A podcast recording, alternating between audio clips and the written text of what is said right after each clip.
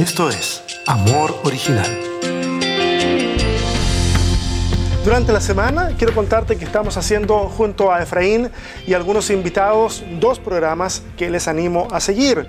Son 100% en vivo y tu voz no solo se lee, además sale en pantalla.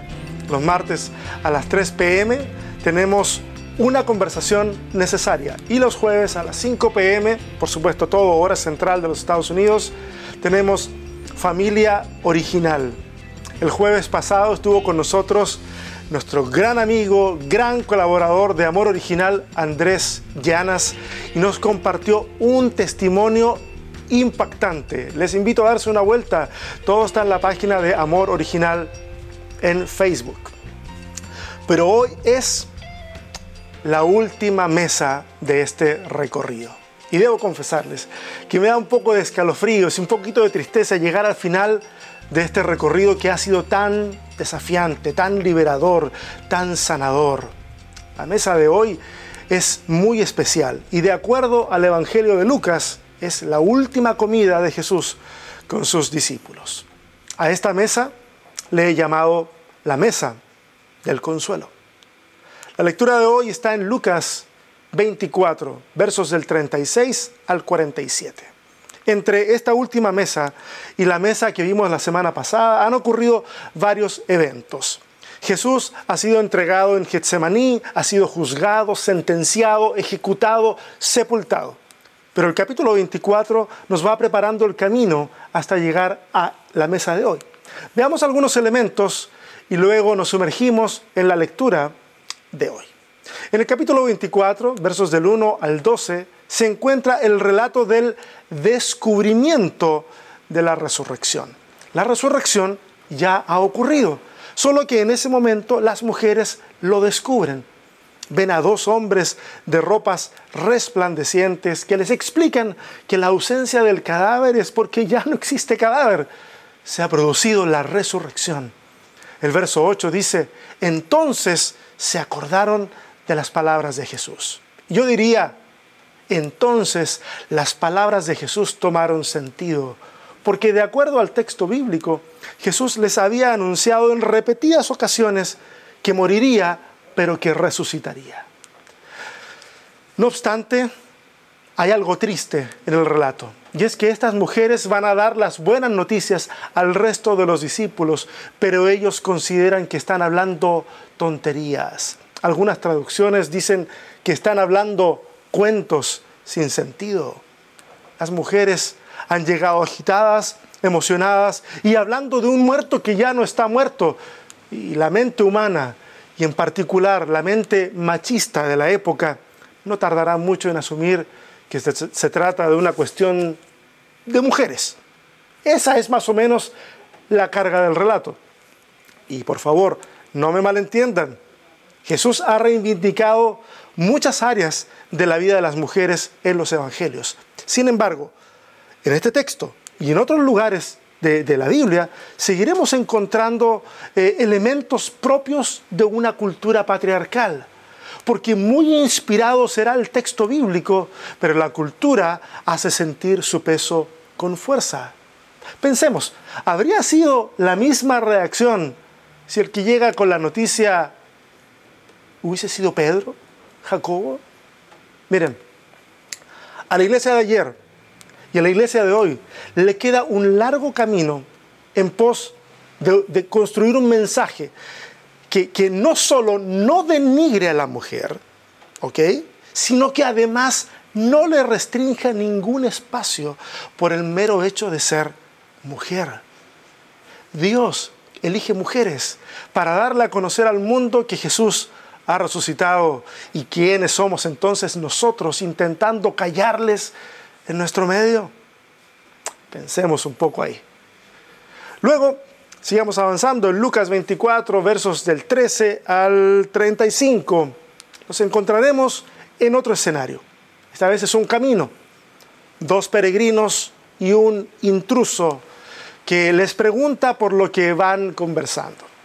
Estos son, estos dos peregrinos, son de acuerdo al texto dos de los que estuvieron cuando las mujeres dieron la noticia.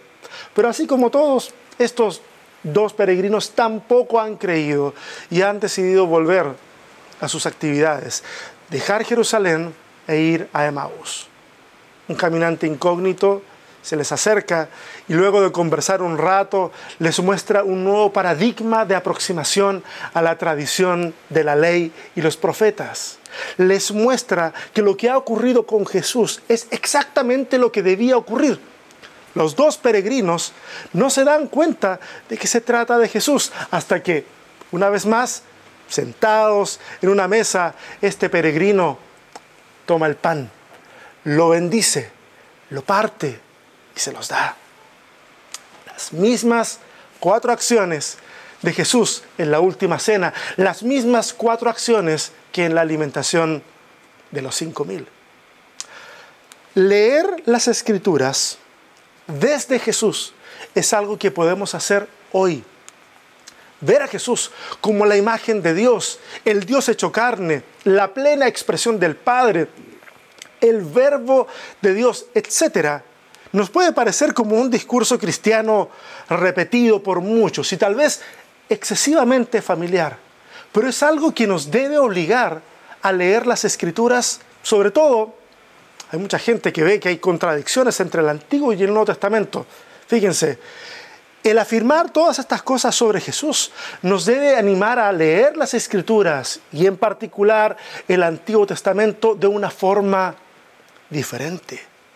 Si Jesús, el Cristo, no anda maldiciendo a las personas, entonces Dios no maldice ni maldijo, aunque el texto diga que lo ha hecho.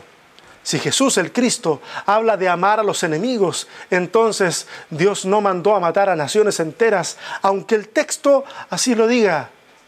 Tú y yo haríamos bien en recordar que no adoramos al texto bíblico, adoramos a Dios y haríamos bien en recordar que la revelación máxima de Dios no es un texto, sino una persona, la divinidad encarnada en Jesús. Estoy seguro, segurísimo, que esto está gatillando contradicciones, preguntas, a lo mejor algunos ya toman una piedra, ok, guárdalas. Mira, tal vez las podamos conversar el próximo martes en el programa que tenemos con, con Efra. Pero avancemos. ¿Qué les, parece, ¿Qué parece si leemos el texto de hoy, que es Lucas 24, eh, versos del 36 al 47? Dice, todavía estaban ellos hablando acerca de esto cuando Jesús mismo se puso en medio de ellos y les dijo, pasa ustedes. Aterrorizados, creyeron que veían a un espíritu. ¿Por qué se asustan tanto? les preguntó. ¿Por qué les vienen dudas? Miren mis manos y mis pies, soy yo mismo, tóquenme y vean. Un espíritu no tiene carne ni huesos como ven que los tengo yo. Dicho esto, les mostró las manos y los pies. Como ellos no acababan de creerlo a causa de alegría y del asombro, les preguntó, ¿tienen aquí algo de comer? Le dieron un pedazo de pescado asado, así que lo tomó y se lo comió delante de ellos. Luego les dijo, cuando todavía estaba yo con ustedes, les decía que tenía que cumplirse todo lo que está escrito acerca de mí en la ley, bueno, en la ley de Moisés, en los profetas y en los salmos. Entonces les abrió el entendimiento para que comprendieran las escrituras. Esto es lo que está escrito, les explicó, que el Cristo padecerá y resucitará al tercer día, y en su nombre se predicarán el arrepentimiento y el perdón de pecados a todas las naciones. Palabra del Señor. Vamos analizando un poquitito lo que el texto, lo que el texto bíblico nos acaba de decir. Me llama la atención que el texto comienza diciendo que cuando Jesús se aparece, todavía están hablando. ¿De qué están hablando? Si tú leíste el texto anterior, lo sabes. Eh, lo que están hablando es de Jesús, del Jesús resucitado, del testimonio de las mujeres, del encuentro que Simón Pedro ha tenido, porque no nos aparece en el texto de, Lucas que eh, el encuentro de Jesús con Simón, pero sí aparece que lo tuvo, eh, del encuentro de los discípulos que tuvieron rumbo a Emaús. Revisa, revisa el texto anterior. Este grupo de discípulos está hablando y hablando de Jesús. Lo hacen con entusiasmo, con pasión, con convicción. Dicen, es cierto, pero todo cambia cuando Jesús se presenta en medio de ellos. El texto dice que estaban aterrorizados y que creían ver un espíritu. Hasta hace un instante estaban hablando de Jesús, pero ahora que está enfrente, no dan crédito a sus ojos. A mí me causa, no sé, me causa gracia o, me río porque, porque yo me sigo dando cuenta o me sigo viendo reflejado en los discípulos que hablan y hablan y hablan y cuando Jesús está ahí enfrente no saben qué hacer. Porque muchas veces yo me he llenado la boca hablando de Cristo y hablando del Evangelio, pero cuando he tenido delante de mí al Cristo manifestado en el necesitado, en mi prójimo, aún en mi enemigo, lo que surgen, lo que surgen son, son mis prejuicios y hasta mis supersticiones. ¿No te ha pasado a ti? Tal vez hace falta un momento de introspección para darnos cuenta cómo es que reaccionamos cuando hoy vemos al Cristo, al Cristo que sufre, al Cristo que nos habla a través de voces poco convencionales para nosotros. Mira, basados solo en este Evangelio, los discípulos solo tienen los testimonios de Pedro y el de los caminantes, pero el resto no lo ha visto. No olvidemos, es importante retomar eso de la semana pasada, no olvidemos que los sentimientos de todos están mezclados. Hasta hace unos días todos vieron morir al maestro, a sabiendas de que ellos no hicieron nada para evitarlo y ni siquiera estuvieron en el lugar de la ejecución. Entonces preguntas pueden surgir en sus cabezas. ¿Qué, qué se puede esperar en ese momento de la manifestación de Jesús? ¿Qué se puede esperar del Jesús resucitado? ¿Una reprimenda? ¿Una conversación tensa con indirectas? No. Y al igual que lo hizo con Saqueo, en esta ocasión Jesús se hace cercano para sanarles el alma y se hace el invitado a comer. Oye, ¿no tendrán alguna cosita para comer para este invitado inoportuno? Yo, yo me lo imagino así, me lo imagino con, un tono más, más amigo, más, más coloquial, donde nosotros no perderíamos la oportunidad para hacer ver que hemos sido dañados o hacernos ver ofendidos por culpa de los que están ahí presentes. No, no. Jesús prefiere amar y consolar. En esa mesa llena de discípulos y discípulas, Jesús les abre el entendimiento. La confusión se disipa y los corazones se consuelan. Hay algo que me llama la atención de esta conversación. La expresión en su nombre se predicarán el arrepentimiento y el perdón de pecados a todas las naciones. Hay dos cosas que quiero observar de este enunciado. La primera es que es evidente que todos necesitamos un cambio de mente. Estoy hablando del arrepentimiento. Todos necesitamos un cambio de mente.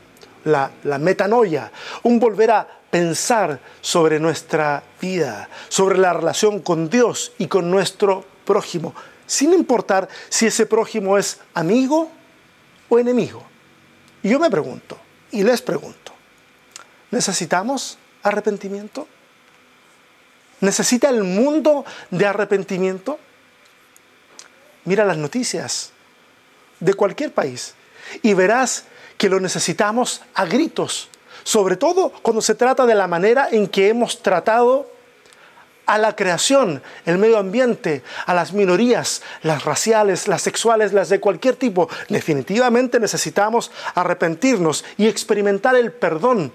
No solo el que recibimos, también el que damos. Y no, por favor, no nos equivoquemos. Este no es el tipo de cosas que es solo para el resto. tú y yo. Tú y yo necesitamos pedir perdón. Y también necesitamos perdonar a más de una persona y experimentar también la acción sanadora que está presente en ese acto. Eso también es evangelio. El shalom de la antigua religión hebrea, sin lugar a dudas, una buena noticia, una noticia de reconciliación. Eso es lo primero que me llama la atención. Y lo segundo que me llama la atención es que esta proclama de arrepentimiento y perdón debemos hacerla en el nombre de Jesús. En el nombre de Jesús hemos hecho tanta cosa horrenda que vale la pena entender entonces qué significa de esto de en el nombre de, en el nombre de Jesús. Déjame decirte lo que no es ¿Ok? Lo que no es en el nombre de Jesús. En el nombre de Jesús no es una frase para terminar las oraciones. No es una forma eh, de... No es una forma, a ver, mira, ¿te encontrado con personas que, que vienen y te dicen algo? Y te dicen, esto te lo vengo a decir en el nombre de Jesús. ¿Ok? En el nombre de Jesús no hace que un consejo que le vas a dar a alguien sea mejor recibido porque dices, esto es en el nombre de Jesús. Porque muchas veces en nuestra idea solamente, nada más. Y, dicho sea de paso, eso es tomar el nombre de Dios en vano. Y morirás por eso. no, ok, tal vez no, no, no, no vas a morir por eso, pero deja de hacerlo, deja de enmascarar cosas que tú piensas o que tú crees, diciendo, esto te lo digo en el nombre de Jesús. Tampoco en el nombre de Jesús tampoco es la forma en que inauguramos nuestros emprendimientos. Ah, esto lo voy a hacer en el nombre de Jesús. O, nuestros viajes, comenzamos viajando en el nombre de Jesús. O, o lo que sea que hagamos y para lo cual necesitemos esa dosis mágico-religiosa al decir en el nombre de Jesús. Y por favor, por favor, por favor, disculpa a este torpe predicador si al decir todo esto te ofendo un poco. Solo escúchame hasta el final para que entiendas el punto al que voy. Mira, el nombre, el nombre en el Antiguo Testamento o en el mundo antiguo, bueno, cultura que se hereda para el Nuevo Testamento, pero con mayor presencia en el Antiguo, representa la esencia de alguien. Invocar el nombre es invocar a la misma persona. Por lo tanto, hacer algo en el nombre de Jesús es mucho más que decir en el nombre de Jesús y ya. Es hacer algo de acuerdo al carácter y esencia de Jesús. Es hacer algo de la forma en que Él lo haría. Entonces aquí cabe la pregunta, ¿hemos llamado al arrepentimiento y al perdón como Jesús lo haría? ¿Hemos amado como Jesús lo haría? Hemos perdonado como Jesús lo haría. Hemos llevado nuestras iglesias como Jesús lo haría. Y mira, si dudamos al responder, entonces es muy probable que hayamos estado usando el nombre de Jesús simplemente como validación para nuestros propósitos y no para los del reino de los cielos, como justificación de nuestros deseos, ambiciones, prejuicios, pero en el fondo solo somos nosotros y nadie más, nuestro ego hablando. La mayor parte del tiempo lo hemos hecho, por supuesto, sin estar realmente conscientes. Pero después de hoy, tú y yo sabemos a lo que nos referimos y eso se demandará, va a demandar de nosotros mucho más cuidado cada vez que digamos en el nombre de Jesús. Que cuando digamos eso, lo que estemos haciendo refleje el carácter de Jesús. Esta última cena nos consuela y en ella los discípulos también experimentamos perdón. Las siete mesas del escándalo son un mensaje para los que fallamos, para los que caemos y a rato nos rendimos. Ese es un mensaje para los que en algún momento han perdido la esperanza para los que han sido rechazados de todos los lugares, para aquellos y aquellas que cuando tuvieron las agallas de mostrarse tal cual son, les dieron de portazos en las narices. Este es un mensaje para aquellos que nos sabemos humanos Y como no sabemos humanos, no sabemos falibles para aquellos que están cansados de apuntar al resto, porque saben que dentro de ustedes, de nosotros, hay toneladas de trabajo que el Espíritu de Dios tiene que seguir haciendo. Este es un mensaje para los sedientos, para los hambrientos. Estas son buenas noticias. Jesús está a la mesa y espera por nosotros. Ya lo dije antes, sin peros, sin obstáculos, sin condiciones. Deja que su amor te rescate de lo que necesites ser rescatado o rescatada. Deja que sane lo que tenga que sanar y sacie el hambre que nada ni nadie ha logrado saciar. Esa es la mesa de Jesús. Cualquier cosa menos que eso no lo es. Este es el indomable y escandaloso amor de Dios, que a veces es demasiado grande para nuestra mente moldeada por la institución, pero que siempre ese amor ha estado delante de nosotros con una mesa dispuesta para que vengas tal cual tú eres y para que dejes que el poder transformador del amor de Dios sea el que cambie lo que tenga que cambiar. Oremos. Gracias Señor. Gracias porque tu amor echa fuera el temor. Y no solo echa fuera el temor, echa fuera la culpa, echa fuera el deseo de cubrir las expectativas del resto, echa fuera todo ese tipo de cuestiones de las cuales nos hemos rodeado durante tanto, tanto tiempo. Señor, perdónanos si a veces lo que hemos transmitido a otros no ha sido tu amor, sino simplemente, no sé, nuestra versión de lo que es el amor y no realmente lo que tú quieres que expresemos. Y ayúdanos entonces a reflejar el amor y a, quitarle la culpa a la gente de, de sus cabezas, de sus espaldas y decirles de que es posible caminar hacia ti en comunión, sin importar lo que hemos hecho. Tú restaurarás lo que tengas que restaurar y sanarás y cambiarás lo que tengas que sanar y cambiar. Pero podemos acercarnos a ti con libertad y te damos gracias. Queremos que esta sea la bandera de este Evangelio. Un Evangelio que ama, un Evangelio que recibe, un Evangelio que restaura por el poder del amor de Dios. Te lo pedimos en el nombre de Jesús, de acuerdo al carácter de Jesús. Amén.